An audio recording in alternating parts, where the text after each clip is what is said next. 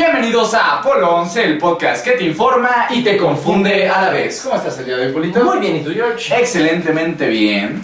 El día de hoy vamos a hablar de su mejor amigo y no hablo de literalmente su mejor amigo, hablo de su mejor amigo peludito, de ese perrito y eh, este tema salió uno porque pues Paul es adiestrado canino. Y la verdad es raro, porque que no hayamos hablado de esto en casi dos años está raro. Exactamente, pero también eh, es porque empecé a ver muchos videos en TikTok, en Instagram, que hay mucha gente que realmente maltrata a los animales, los dejan en las azoteas, güey. Y más a los perros, o sea, es más como Bueno, es hacia que los perros son más comunes. Y, y más complicados. Y realmente no los tratan como debería de tratarlos. Y vamos a hablar en este podcast, va a ser como una pequeña entrevista hacia Paul, para que tú te des cuenta de qué tan parecidos somos a los perros. Somos mucho más parecidos de lo que tú crees. Exactamente. Entonces, ¿comencemos? Comencemos. Comencemos.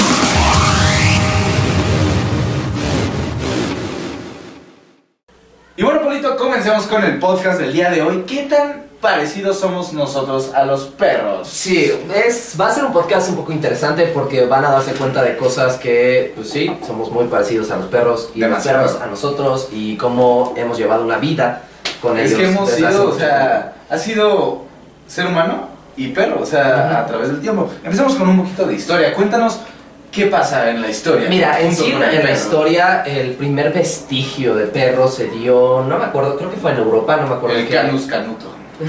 ¿Cómo, cómo? Canus Canuto. ¿Cuál es Eh, es el es Canis lupus familiaris. Canis lupus familiaris. ¿Hace cuánto está en esta tierra? Eh, en esta tierra, el, el vestigio más antiguo que hemos encontrado fue en algún lugar de Europa, no recuerdo el país, pero fue en una cueva donde se vieron unas huellitas de niños y unas huellitas de perro al lado. Fue el, el- como el más ¿Qué antiguo que serían como sus lobos, no? Lobos, Eh, ya eran perros. Ah, ya en ese momento ya eran, digo, eran perros muy primitivos, pero eran perros. Como ¿no?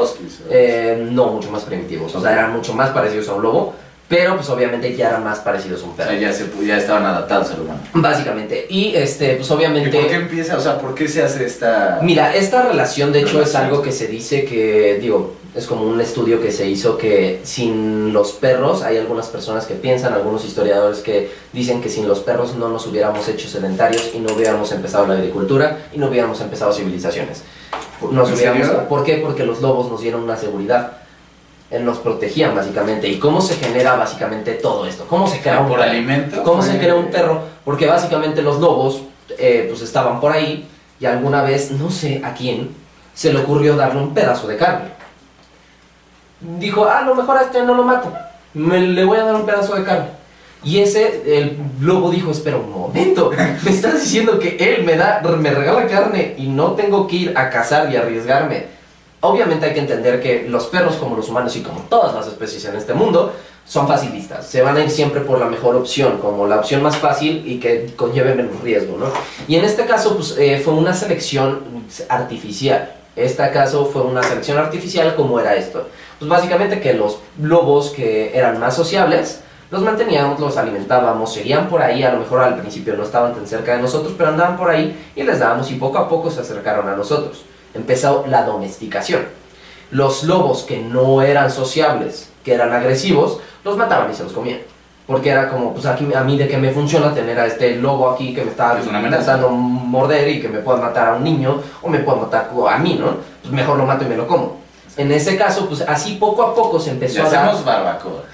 Básicamente, Guabacoa. guabacoa. No hagamos barbacoa. Son parecidos a nosotros. Para eso es este video, coño. Ok, pasemos al aprendizaje, Juanito.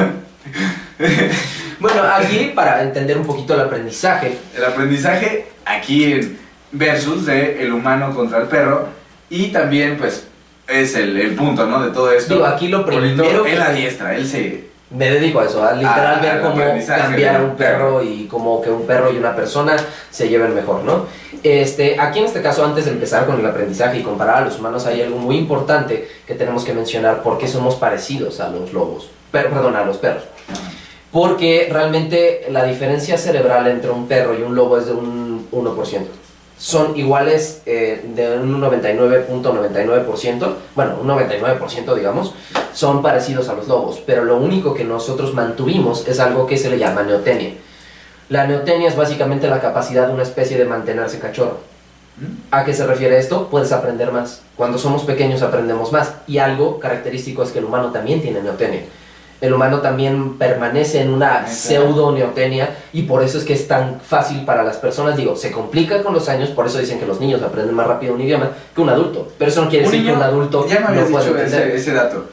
¿Un perro es igual a un niño de cuántos años? De dos años. De dos años. Tiene la inteligencia de un niño de dos años.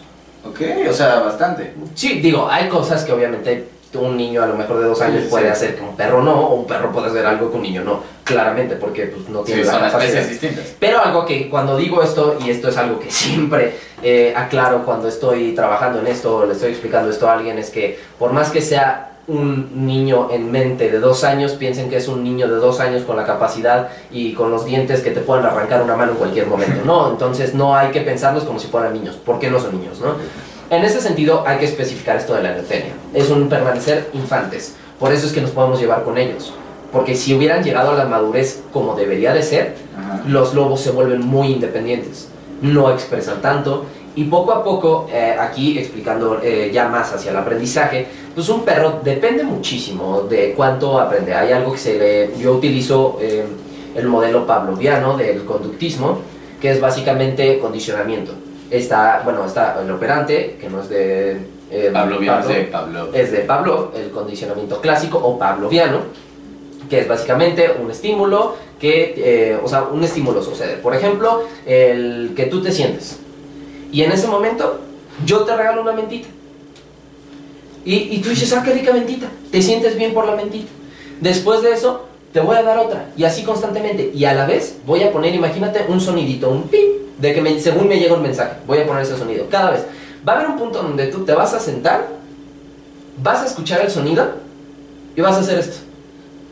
Pidiendo la menta. O sea, ya. Ya es así como de, ah, ok, ya viene la menta. Y aquí, aquí, ah, tome nota, chicos y chicas.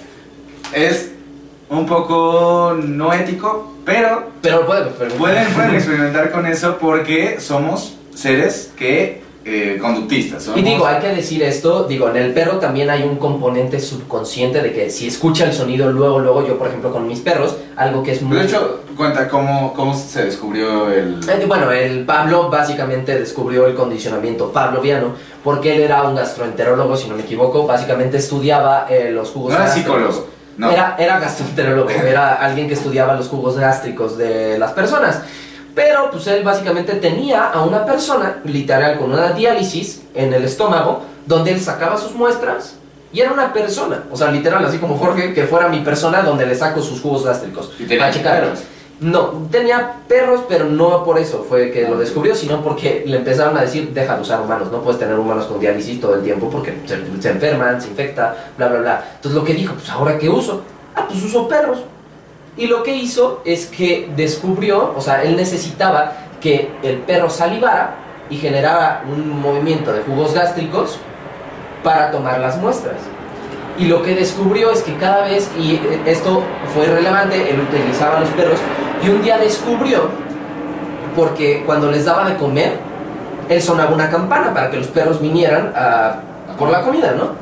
Y un día sonó la campana sin darles de comer, por X o por Y, y empezó a ver que los... O sea, algo así. Y los perros empezaron a babear y a salivar muchísimo. Y dijo, pero no hay comida. ¿Por qué se pusieron a babear? Y ahí es donde él descubrió que un estímulo, o sea, están dos estímulos, y hay, eh, cuando suelen pasar al mismo tiempo, suelen ser relacionados. El estímulo de la campana y la comida, la campana evoca la comida, la comida evoca la campana. En este caso, como sonaba la campana, evocaban el hecho de que ya iba a venir la comida. Aunque fue, y es algo completamente psicológico, Pues no es como si nosotros- de comida. O sea, ya es algo más consciente, pero la alerta sísmica. Exacto. Es un condicionamiento de terror. Eh, Sí, básicamente eso, eso sería un... O sea, en Skinner es otro de los... O sea, él- ya era, estaba estudiando el comportamiento y Skinner este, creó una tabla, que es la tabla de refuerzos. Perdón. Es, eh, descubrió la tabla de refuerzos, Ajá. que hay refuerzos positivos y refue- eh, bueno, refuerzos positivos, refuerzos negativos y castigos positivos y castigos negativos. Aquí mucha gente dice, los, hay muchos mitos del entrenamiento positivo, es que no entienden bien la tabla de Skinner, porque el- hay castigos positivos. El, por ejemplo, empezamos por los refuerzos, es algo bueno pasa. El, el refuerzo positivo es algo bueno pasa. El refuerzo negativo es algo malo deja de pasar. En este caso, por ejemplo, si yo voy con un perrito y le doy, eh, por ejemplo, em, le doy un correctivo con una correa, con su collar y lo jalo hacia un lado, cuando él se viene para acá, deja de haber tensión, deja de haber molestia. Eso es un refuerzo negativo, algo malo deja de pasar. El refuerzo positivo es algo bueno pasa, le doy una salchicha porque estaba de este lado. Y están los castigos positivos, es algo malo pasa, que este, ahí en ese sentido, pues es que, creo que aquí ya me revolví un poquito. No, o pero- sea, todos ya nos bueno, básicamente, refuerzo positivo es algo bueno pasa. Refuerzo negativo es algo malo deja de pasar. Y esto también lo pueden, o sea, lo usan los papás. Y lo usan los papás. Bueno, mi papá lo usó mucho conmigo porque él sabía esto, ¿no? Pues ahora con el versus al aprendizaje Ajá. de los humanos, es lo mismo.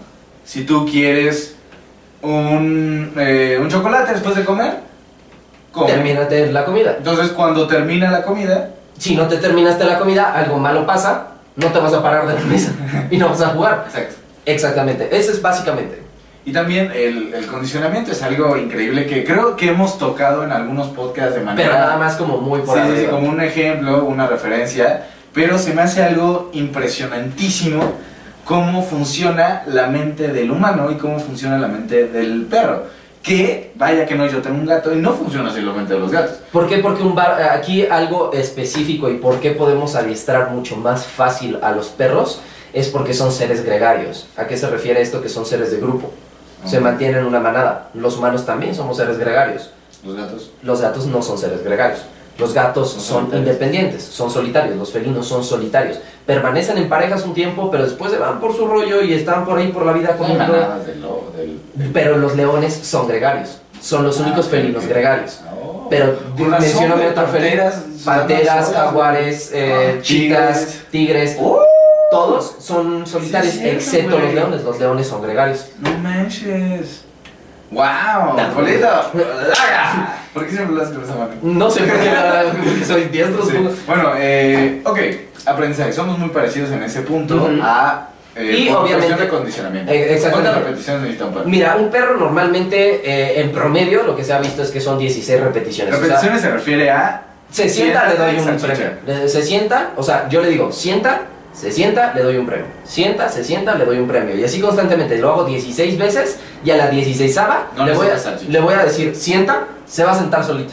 Ya no necesito yo hacer que se siente. Ok. Va a ubicar de Ahí que, ok, pulita, el sonido... primeras 10. Ajá, exacto. O nada más como que le hago la salchicha para arriba para que él haga esto y se siente. Ok. En la 16 va a decir sienta y va a sentarse solito porque él ya relacionó el sonido sienta con la acción de pegar las pompas al suelo. Y esto es algo que hay que El especificar. culo, El no, perro, no, bueno, sí, el culo. Sí. Este, algo que tengo que especificar aquí es los perros no nos entienden. Lo único que entienden, lo único que entienden son nuestros tonos de voz y nuestra kinésica. La kinésica es cómo nos movemos y lo que expresamos con el cuerpo. Pero eso lo vamos Si yo- más adelante. Eh, Ok. Aquí lo que quiero especificar es con el sienta, yo le podría decir patata y podría ser la Sí. orden para que se siente. Porque hay patata. muchos, o sea, se, se entiende por qué somos humanos y nos expresamos, ¿no? Pero vayan a un parque y es como, no, es por allá, no. Lo único que entendió el perro fue el no. Tal vez si está Ente- condicionado al no. Ajá. Pero en vez de siéntate, le puedes decir vuela. Y él se va a sentar. O sea, no. Le puedes decir este calcetín sucio y se va a echar el perro. No, tal vez no tan largo. Sí, puede ser así de largo. Digo, le va a costar más trabajo aprenderlo, pero va a entender calcetín sucio. Entonces aquí, un paréntesis. Si conocen a alguien que tiene un perro desastroso, o ustedes tienen un perrito que quieren que aprenda polito, puede asistirlos por vía Zoom. Sí, de el- hecho tengo, o sea, doy también asesorías y adiestramientos por... Exactamente, entonces se pueden poner en contacto con él por arroba pol11.fm Claro que sí. o por sus redes sociales que es pol-anosh. Anosh escribe anoje con G. Y bueno, eh, continuando con esta pequeña entrevista. Oh. Ok, eh, los sentimientos. Yo, aquí es algo, un punto donde me rompe el corazón cada vez que veo a un dueño cuando voy a casa de un amigo que el perro llega y, y se orina de la emoción y lo regañan y lo cagotean, ¡eh, vete para allá! y lo encierran. Y es como, "Ay, es que el perrito está muy feliz. Entonces, eso sí, tal vez no entienden cuando se les dice como, hazte para allá. O sea, no, maybe leen tu, tu Y kinésica. el tono de voz y le dices, hazte para allá. Pero no "Ay, entienden no las gusta". palabras. Pero lo que sí entienden son los sentimientos. ¿Qué? ¿Cuál Los es el parecido aquí- a los sentimientos de yo te amo, Polito? ¿Cómo te puede amar tu perro? Digo, aquí esto se hizo un estudio porque estaban estudiando cómo se comportaba un perro y cómo eh, sentía las cosas. Y lo que hicieron fue entrenar perros para ponerlos en una tomografía a tiempo real cerebral. Esto nunca se había logrado porque mantener un perro en una máquina sentado sin moverse mucho tiempo Ah, pues es muy complicado, ¿no? Y lo logró hacer este un creo que era un neur- neurólogo o algo así, estaba estudiando los perros. Pero el chiste es que lo que descubrieron es que cuando veían a su familia, alguien les hablaba bonito, sobre todo gente con los que tenían apego, se encendían los mismos sectores del cerebro de la misma ca- casi de la misma manera que cuando los humanos sienten amor, cuando los humanos sienten el hecho de Es que que, ven a una persona que quieren. La única diferencia entre nosotros y los perros en cómo sentimos es que los perros sienten nada más, o sea, es literal, siento hago. pasa al, al- No, no hay, No o sea, sí hay un proceso, pero no es tan avanzado, porque lo que nosotros tenemos es un prefrontal muy avanzado. Y por eso es que cuando nosotros sentimos, digo, o sea, no estoy enojado y luego luego que me enojo te doy un puñetazo en la cara. Es, pasa por el prefrontal y digo, maybe no le tengo que pegar en la cara. Sí, sí. Un perro es, estoy enojado y te muerdo. O sea, es la relación del humano. Hay una relación de, ok, estoy enamorado y dice, ok, amo a esa persona, ¿por qué? Y hay razones. Y hay un proceso de lógico analítico de por qué estás haciendo las cosas. Esa es la diferencia entre Pero los perros, imagina, o sea, cuando van y se te pegan es porque te aman y te aman como tú amas a tu novia. O como su- tus papás se aman. En teoría te aman mucho más porque ellos no tienen ese concepto. Exacto, ellos no qué. se enojan. Ellos, por ejemplo, no tienen rencor. Hay mucha gente que dice de, ay, mira, está de rencoroso conmigo. Porque me enojé y lo regañé. No es eso, es que lo regañaste, se quedó Se todo friqueado y se quedó así como de, ok, no me le voy a acercar porque me va a volver a gritar, me va a volver a decir cosas, entonces mejor me alejo, me recluyo y no, no quiero problemas. Y cuando dicen esto de se está desquitando porque lo regañaste y va y mordió la sala. Eso para nada es eso. Lo que puede pasar es que a lo mejor lo regañaste, lo regañaste, sigues enojado con él y lo sigues regañando después de que pasó mucho tiempo y el perro ya no entiende. El perro hay algo que se llama timing. El timing es cuánto tardan en vivir. En este momento y ya pasaron al otro momento. Para ellos son 5 segundos. ¿Qué? Si yo no he regañado a un perro en 5 segundos porque se orinó donde no se tenía que orinar o se está comiendo algo, Ya vale.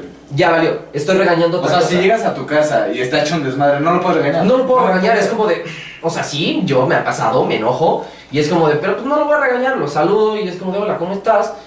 O sea, es que arreglar. sea como, ¿qué? ¿Qué es eso? No sé. Sí, exactamente, o sea, si no, o sea, por ejemplo, hay muchas veces que los- las familias lo que hacen es de, mira, hizo algo mal porque se está escondiendo. No es que se esco- esté escondiendo porque hizo algo mal, se está escondiendo porque las veces pasadas que has llegado, llegas y le das un periodicazo. Te enojas con él, entonces lo que dices, cada vez que este llega, Pero también, me regaña, entonces bueno, mejor lo evito. O sea, esto lo he visto con muchos perros. Yo he tenido bastantes perros. Y cuando hicieron algo y le dices, ¿qué hiciste? Es como, "Uh, ¿cómo Pero porque la permiso?". palabra ¿qué hiciste? es como un comando de sienta. No es lo que Ah, ¿qué o sea, hiciste? El. ¿qué hiciste? es, es el an- que le antecede a, un- a una regañiza, a que lo manden a un Ah. cuarto. Por eso el que hiciste se quedan como de... porque es el antecedente. es lo Ok, mismo no que cuando- el entiendo. No entienden No eso. entienden conceptos. Para nada. Bendito sea que alguien no entiende los pinches conceptos.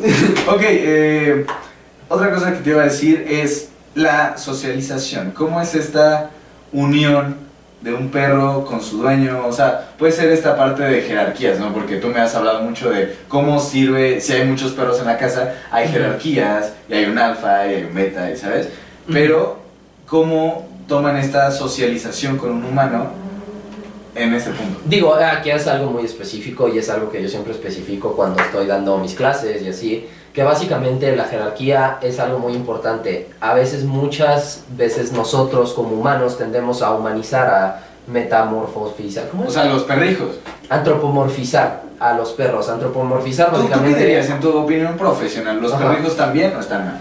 Está bien si lo llevas de manera correcta. Está bien que lo quieras ver como tu cosita, tu cosa que quieres proteger, como tu niño. O sea, pero vestirlo y darle de comer en la boca. Está bien, o sea, darle de comer, pero, o sea, yo he escuchado este caso de que una señora le daba de comer a su perro en la mesa a la hora de comer. Cuando Que ella comía, que le ponía su plato, ella le daba un tenedor en la boca. ¿Por qué? Porque lo veía como humano. Y hay muchos humanos que no entienden que no son humanos. El problema de eso es que tú lo que le estás enseñando al perro es de.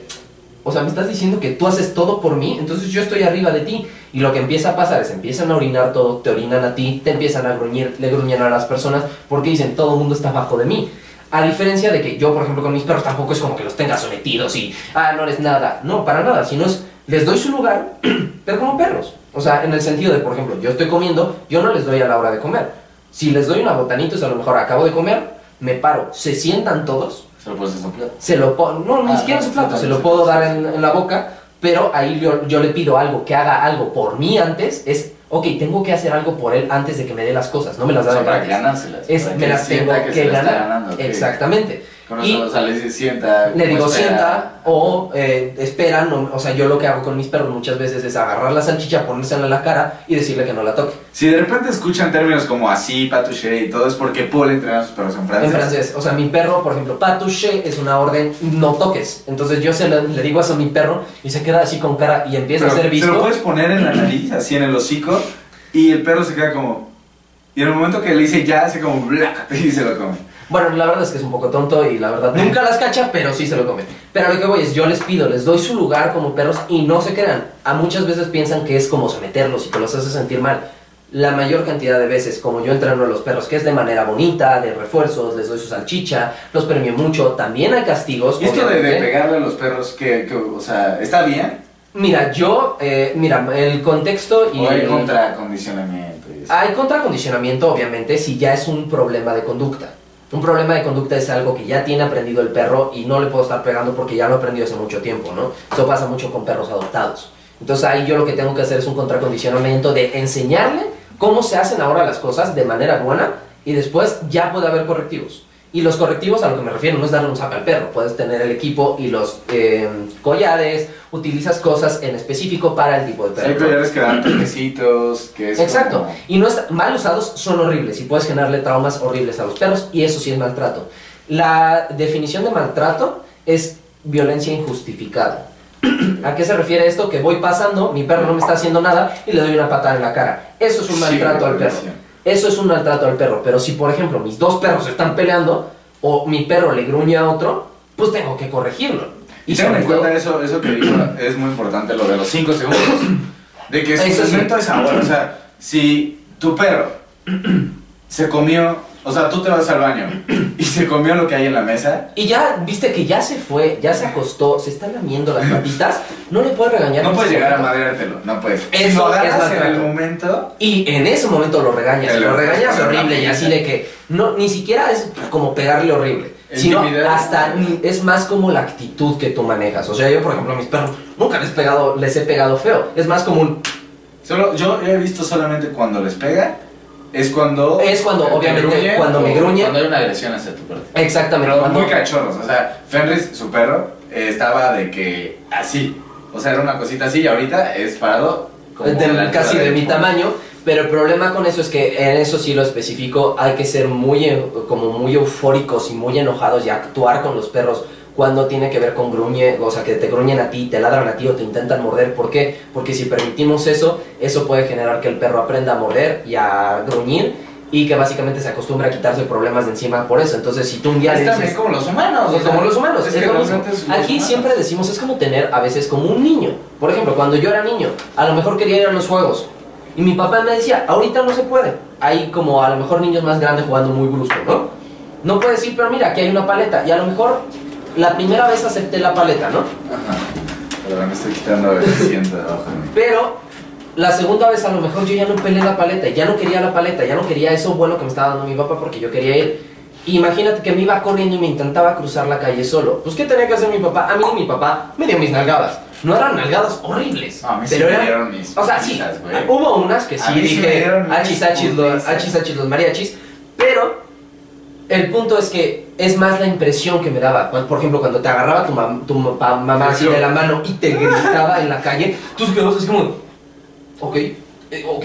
Eso es también con los perros, los tonos de voz, eso es el punto, los tonos de voz. Maybe no nos De entienden. hecho, las es palabras. justo, es justo a lo que vamos después de la so- eh, socialización. Vamos a algo que yo le puse predicción, que no es predicción, es como leer, porque los perros, a lo que me ha dicho Paul, ahorita se los va a explicar seguramente mucho mejor, es que leen muchísimo. O sea, y esto es algo muy bonito, porque como te leen cuando estás enojado, te leen cuando estás triste. O sea, cuando tú vas a tu cuarto y te acaba de cortar tu novio o novia, y llega el perro, no es porque te está diciendo, ven, juega conmigo, no es porque te está diciendo, No, es que te está es porque te- está apoyando, es como, ay amigo, ven, te abrazo, ¿quieres que esté Exactamente, contigo?". de hecho, o sea, aquí los De hecho, acariciar perros, genera endorfinas. De hecho, es algo que yo eh, Sí. leí una vez el estudio de que genera endorfinas, o sea, te ayuda a relajarte, porque tú empiezas a oler las endorfinas que el perro Ah, genera. o sea, genera. y cuando tú no es la las acción, hueles- no es la acción. Es la acción también, o sea, obviamente como humanos sabemos que es, que es el concepto de afecto, pero en ese momento cuando yo estoy dando afecto a mi perro, mi perro también siente ese afecto, Es como- siente rico, genera endorfinas, él empieza a supurar feromonas, cuando yo las huelo, empiezo yo a generarlas también. De hecho, eh, es algo que dicen, para muchas personas que, por ejemplo, tienen Depresión. autismo o tienen este, cosas de ese estilo, les ayudan mucho los perros porque los perros los calman, los ayudan a bajar muchísimo toda esa onda, ¿no?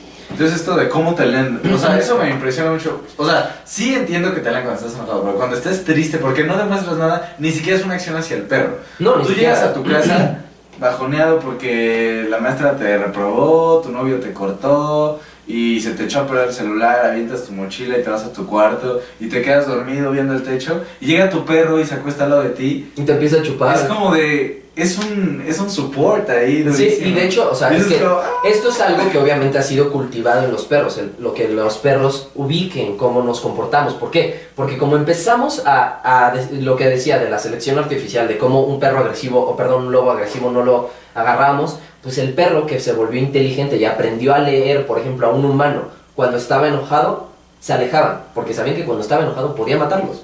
O había visto que los pateaba o cosas así. En ese sentido, los perros más inteligentes que empezaron a aprender Son a leer sobrevivieron. fueron los que fueron sobreviviendo. ¿Por qué? Porque los humanos los querían más. Ajá. Porque eh, viceversa, si los veían tristes se acercaba el perro, si los veían contentos jugaban con ellos. Ese es el punto. Fueron puedes actuar esto, poco o sea, a poco. Puedes actuar esto, digamos, no estás enojado, pero para generar una conducta a tu perro, Yo lo he hecho, o sea, literal mi trabajo lo tengo que hacer. o sea, no estás enojado, pero te pones en una posición de estás muy enojado. O también a mí me ha pasado que tengo que ir a adiestrar a un perro y la verdad, tuve un día horrible. Eh, estoy enojado, estoy de malas. Cuando llego ahí, literal, llego, suspiro y literal empiezas a aprender a actuar en tu kinésica a cómo actúas contento. Y eso ayuda muchísimo al perro a entender. Obviamente el perro te va a ver raro. Y también a ti, según yo, psicológicamente, Te ayuda. si, o sea, si estás de la chingada, si estás emputado, métete al baño y sonríe. No, ni siquiera es verte al espejo. No, no, no. En la no. acción, por ejemplo. Métete al baño porque va a estar rarísimo que estés en el trabajo emputado así. Así. Todavía como A el mí me señor pasa- este, ¿cómo se llama? El meme. Sí, Así. ¿qué está? Pero básicamente, o sea, sí ayuda. Yo sí lo he hecho cuando estoy muy enojado y la verdad no quiero pelearme, por ejemplo, de que estás enojado. O alzar los Ya- brazos. Dicen que alzar los brazos o subir las piernas a la mesa o solo sonreír. Sonreír a mí me ha ayudado muchísimo. Eso de nada más hacer, o sea, de que estás muy de malas y haces esto, de repente hasta. Tu cerebro Hay un momento donde te das cuenta de que ya estás sonriendo natural, de que ya estás como de, "Ay, sí, ya estoy contento. Es que según yo es como que tu cerebro hace como... Estás "Ey, condicionado. ¿Por qué estás Es que es sonriendo si no estás feliz? Creo que tenemos que estar felices. ¡Hey chicos! ¡Hay que estar felices! Es un condicionamiento. El condicionamiento de que normalmente cuando estás feliz haces Sonríes. esto. Entonces cuando estás triste y haces esto, tu cerebro ubica de, ay, espera, eso que se siente ahí Un momento. es cuando estoy feliz. Espera, estoy feliz. Y te ayuda a liberar Y eso lo leen los perros. Lo leen los perros. De hecho, los perros son de los pocos animales en el planeta que aprendieron a leer el lado izquierdo de la cara de las personas, porque el lado izquierdo de la cara de las personas son los que expresan emociones. Los perros, ni siquiera un chimpancé, que diríamos que son lo más parecido a los humanos, ni monos, han aprendido a leer eso. De hecho, muchas veces, o sea, por, por el tiempo que llevan, ya lo dijiste al principio, todo el tiempo que llevan con nosotros, obviamente aprendieron a leernos, ¿no? Pero eh, yo creo que esta frase, no sé si la has escuchado, pero Ujú. que muchas veces los perros son más humanos que los humanos. O sea, en esa parte del support que te dan, de cómo dar, pueden dar la vida por ti sin pensarlo dos veces. Y, Sí. y que son justos, o sea, porque ellos entienden las cosas, como no hay conceptos, no, nunca van a ser Viven algo más por- natural las cosas, más en esencia, como más Real. real. O sea, no hay un, ay, este, yo le voy a hablar bien o voy a tratar bien a mi, este amigo de mi, de mi dueño porque me da comida. No, te trata bien porque le caes bien. Y hay gente que no le va a caer y le va a ladrar cada vez que lo vea. Y Porque no hay algo que no le cae de esa persona. Y en cuidado con eso, cuidado con en eso, sus perros. Porque sí. lo acaba de decir Paul. Leen mucho. Entonces, vamos al siguiente punto que lo acabo de anotar. Los perros en la vida diaria. Paul también entrena perros para detección de drogas, para guardia y protección, para, este, no sé si para, para discapacitados. eh, para discapacitados es algo muy complicado porque necesitas instalaciones. Ok. O sea, necesitas un lugar que literal simule una casa para enseñarle todo eso a los perros. Entonces, ahor- ahorita no, no lo he aprendido a Pero hacer. Podría hacerlo, pero me costaría trabajo porque tengo que aprender muchas cosas y que necesitan en ese En esta cuestión de, de datos curiosos. Ajá, ¿Te acuerdas cuando fuimos a Talena? ajá. Lo que me dijiste. Detección de drogas. Muchas veces hay un mito de, es que esos perros ya son drogadictos, ya les gusta la droga. Sí, hay un. Uf, esa, O sea, de, de es los el mito de- federales, ¿no? De, no, esos perros ya son cocainómanos, por eso la buscan. No, no, no. Cuéntales, ¿por qué buscan la droga? Eh, ¿Qué aquí- realmente buscando? Eh, ese, ese mito a mí, la verdad, me desespera muchísimo porque a los adiestradores, como nosotros, nos dicen, oye, ¿tú sí les das droga? Los haces adictos, Droga. ¿verdad? Porque es como puede de- ser cualquier cosa menos droga. Pero es como de, ok, ¿por qué drogaría al perro? O sea, no los haces adictos. Básicamente el perro lo que está buscando es una pelota. Su pelota. Una pelota. Así, Son así. perros adictos a las pelotas. Así de lindo es, o sea, yo, yo me morí de ternura porque en Talentland, en el año antepasado, este año, este, el año antepasado, 2019, Pasado, no te pasado. pasado, ah sí, pasado, Sí, sí, pasado sí, sí. sería... 2019, Ujú. este, fuimos a Talentland, nos quedamos ahí en el camping, y en el camping obviamente pues te checan las maletas para que no traigas ahí que tu weed, y entonces, este, pasan perros, y yo dije, verga, güey, cuando vi a los perros, como que me cuadré, dije, no mames, me van, o sea, una, o sea, una orden de este güey y me mata el perro. Y entonces me explicó por, a ver, no son perros de guardia y protección, no están entrenados para eso. Ellos solo están buscando su pelota porque les mama su pelota. Lo que se hace es, hay algo que se le llama pseudo O sea, son perros juguetones. Son perros que les encanta la pelota, o sea, que son vueltos locos, que hacen todo por su pelota. Y lo que hacen es eh, meten en la pelota un- lo que se le puede llamar pseudo aroma o reales. No es que sea la droga real tal cual, sino que es solamente el aroma. Ok. Son cosas que dejan en el aroma, o sea, se le Ya, aquí impregna. un punto que no lo has dicho, no sé por qué. El mundo de los perros es 100% Ah, sí, obviamente. 100% Es, bueno, es muy, es casi principalmente O sea, su, su percepción Ellos pueden antes captar- de ver, huelen. Sí, o sea, ellos pueden captar creo que una partícula entre un millón de un aroma. O sea, o sea, son partículas de aroma. Y en ese sentido, pues lo que hace un perro de detección así, básicamente reduciéndolo súper corto, es se le pone el aroma, un aroma parecido que se le llama pseudoaromas, o se le puede poner un aroma real, pero no es la droga tal cual, sino solo es el aroma, algo impregnado del aroma. Se le mete a la pelota y empiezas a jugar con el perro con esa pelota. Solo jugar, ni siquiera es darle órdenes, es juegas, juegas, juegas, juegas. Lo que el perro aprende es que su pelota huele a eso. Y después le enseñas otro aroma, otro aroma. Entonces su perro... Aprender. se pueden- es, cuesta trabajo, depende del perro. Hay perros que no pueden aprender muchos aromas y hay perros que pueden aprender varios aromas. Depende como la literal la personalidad del perro y qué tan fácil le sea aprender ese tipo O sea, de cosas. entonces, aquí en un punto más normal en casa, como casi todos tenemos perros, su pelota es su pelota. O sea, si le mama la pelota, su pelota tiene un aroma. En este caso sí, o sea, normalmente O sea, no le puedo dar su- otra pelota. No es que le guste la pelota, le gusta Eh, su pelota. No, no necesariamente. cualquier Yo puedo usar cualquier pelota porque el punto es que la pelota ya lo tiene condicionado a los aromas. Entonces cuando pasa por mochilas y huele a lo que él alguna vez, o sea, él, cuando él ya tiene condicionado que a eso huelen sus pelotas antes y que alguna vez su pelota olió a Se eso. sienta, ¿no? Según yo. Ah, puede, eso se le llama marcaje activo o pasivo. Actualmente ya se usa pasivo y sobre todo en maletas. Porque el pasivo es, me siento y me quedo congelado, así de que se quedan así y en ese momento alguien saca una pelota y se la da. El entrenador trae la pelota, pero Con su aroma. No, sin su aroma. Ah. Es solo la pelota ahí. Porque es- eh, las aromas solo se utilizan en el, eh, cuando estás entrenando al perro y lo estás em, formando. pero ya después solo utilizas la pelota y si hay prácticas, hay prácticas en las que se utiliza que son ficticias que pones maletas. Ajá. Tú en tu campo o cosas así, ¿no? Sí, pues como todos hemos visto este tipo de perros en aeropuertos. Exacto. Están en las entradas y seguramente están entrenados para en el momento que entre alguien, el perro hace algo y te das cuenta, ¿no? De quién es. Porque están sentados en la... O sea, no, no están oliendo tus maletas, ni los pasan a oler tus maletas. Ajá. Solo están sentados. No, sí se necesitan pasar a las maletas. Sí. Ese día, ¿te acuerdas en Thailand que nos pusieron a Sí, todos sí, en un pasillo? Pero digamos, yo he visto en los aeropuertos. Hasta antes de que entres como al que te checan las maletas y todo Porque eso, no hay te los checan, pero no te los checan ahí. Pues donde Las maletas no las checan en, Ah, ¿En el avión? Los checan cuando están metiéndose al avión, cuando tú documentas. Ah, ¿y pasan los perros? Ahí pasan los perros. Se pasan en, las, en los hangares, no se pasan los en- perros. Los perros, la verdad es que, ah, o sea, esto si quieren investigarlo, Es que se lo recomiendo mucho. sea, ¿no? Pónganse a analizar y pónganse a buscar la historia de las razas. Cada raza, aunque no lo crean, tenía una función en la antigüedad, porque ellos nos ayudaron a jalar carretas, nos ayudaron a matar pumas, nos ayudaron a matar leones, nos ayudaron A cazar. a cazar, nos ayudaron De a... hecho, los Goldens eran para eso, ¿no? O sea, tú matabas al pato y... Sí, por eso se llama eso de Golden. Retriever, porque es retrieve, De- te, de, te lo regresa.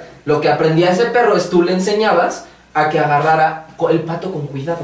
O sea, no se lo comía, no lo despedazabas, literal, agarra el pato con cuidado, te lo llevan, tú lo amarras y ya está. Y le das un premio a tu perro. Para eso se utilizaban, los perros se Entonces, por eso utilizaban los Goldens son los que más aman la pelota, ¿no? Los que les dan salvo y quieren. Eh, tienen mucha presa. Ajá. También, por ejemplo, los este mm, labradores. Los labradores, los eh, bueno, de las mismas, este, sí. Y también está, por ejemplo, el em, eh, ay, se me fue el nombre. Uh. Bueno, los pastores. Los pastores, eh, pastor alemán, pastor belga malinois, pastor holandés, todos esos Son también pastores. son pastores, pero también tienen mucho, mucha presa, porque tienen que ir siguiendo y mordiéndole los talones a cabras o Vejas, vejas o vacas. vacas o lo que sea, ¿no? Pero sí, básicamente en la vida diaria entiendan un poco más a su perro, este, son muy bonitos, a veces son muy incomprendidos y muchas veces estos de que los hay ciertas razas agresivas es más un mito que nada porque yo no saben con qué, por ejemplo, es súper común el pitbull, que es súper mata niños, mata hombres. Eh, no sabes la cantidad de pitbulls que he entrenado y nada más, lo único que tienen es que aman la presa. O sea, si ven algo corriendo, se lo comen. Y como no lo socializaron bien, no conocieron niños, no conocieron personas, no conocieron nada, y luego lo sacan, ven a un niño y ellos piensan en su cabeza instintiva, es un Presa. conejo gigante, es un conejo gigante que va corriendo. ¡Uh, qué rico! Y eso es lo que piensa un perro. Y son muy incomprendidos, hay que aprender a O comprender. sea, no más. son malos, es que ese es el punto que muchas veces, es que ese perro es malo, está loco. No, no, no, el loco eres tú, porque lo tienes ahí amarrado en la azotea. O sea, no lo tengas amarrado en la azotea porque según tú es malo, no, no, no. El perro no es malo por naturaleza. Y el perro se puede cambiar en cualquier momento, ¿no? Digo, cuesta mucho trabajo, Pero se pero se puede. O sea, eso de perro viejo no que- aprende trucos nuevos es fake, Eh, Sí es fake, le cuesta más, pero es fake. pero es fake. Ok, Puedes sí, aprender, o sea, yo le he enseñado a perros de 7 años a sentarse, a ir junto, a, si quieres puedes hasta enseñarle a darle la pata. O sea, el chiste es, por, sobre todo por el entrenamiento que yo uso, que es con refuerzo positivo, sus salchichitas, sus... Entonces el punto de este podcast es que se den cuenta que es un es el amigo del hombre, así, tal cual. Nos Es, ayudado. es el mejor amigo del hombre, es la especie más cercana a nosotros y que más se ha hecho a nuestra semejanza y a vivir con nosotros. O sea, es la mascota ideal, es realmente antes, Literal, literal 36 mil años de estar con nosotros. antes de tener un perro, un perro es una responsabilidad muy grande, pero también te, te retribuye lo mismo. O sea, lo que tú le des es eh, lo va a multiplicar por 10 y te lo va a regresar, porque son amor. Cuando tú estés triste, ahí van a estar. Cuando necesites este, que te protejan, no, lo, no dudes que van a estar ahí. Saben que es tu casa, saben que te va a proteger, te va a avisar cuando algo pase raro. Realmente siempre van a estar ahí. Son, Siempre hagan de caso a sus perros, ladran siempre por algo. No le digas, ya cállate, maybe está escuchando algo que tú no. Exacto. Digo, obviamente con su Puede haber fantasmas.